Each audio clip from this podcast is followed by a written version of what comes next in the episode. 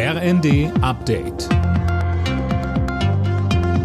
Stündlich neu. Auf den Punkt informiert. Ich bin Sophie Seemann. Guten Morgen.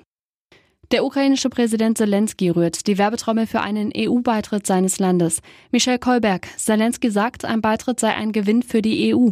Ja, und zwar nicht nur für sein Land, sondern auch für die EU. In seiner Videoansprache sagte er am Abend, nur mit der Ukraine werde die EU in Zukunft ihre Macht, Selbstständigkeit und Entwicklung sichern können.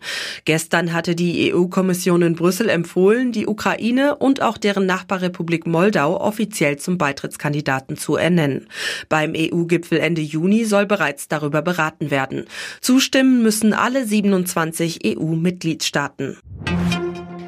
Ex-Kanzlerin Merkel hat die Entscheidung verteidigt, die umstrittene Ostsee-Pipeline Nord Stream 2 seinerzeit trotz der russischen Annexion der Krim zu bauen. Sie habe zwar nicht an Wandel durch Handel, aber an Verbindung durch Handel geglaubt, so Merkel im RND-Interview. Journalistenverbände in Deutschland sind empört über Londons Entscheidung zur Auslieferung von Wikileaks-Gründer Julian Assange in die USA. Dort droht ihm wegen der Veröffentlichung geheimer US-Militärdokumente lebenslang. Mehr dazu von Anne Brauer. Die britische Innenministerin hatte die Auslieferungsanweisung unterzeichnet und damit Assange ans Messer geliefert und auch die Pressefreiheit massiv beschädigt, heißt es von der Deutschen Journalistenunion.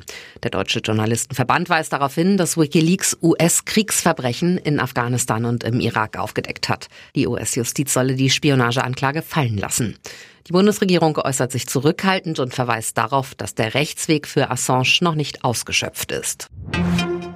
Bundespräsident Steinmeier eröffnet heute in Kassel die Documenta.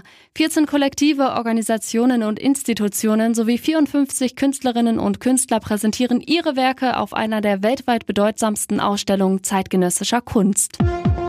Alle Nachrichten auf rnd.de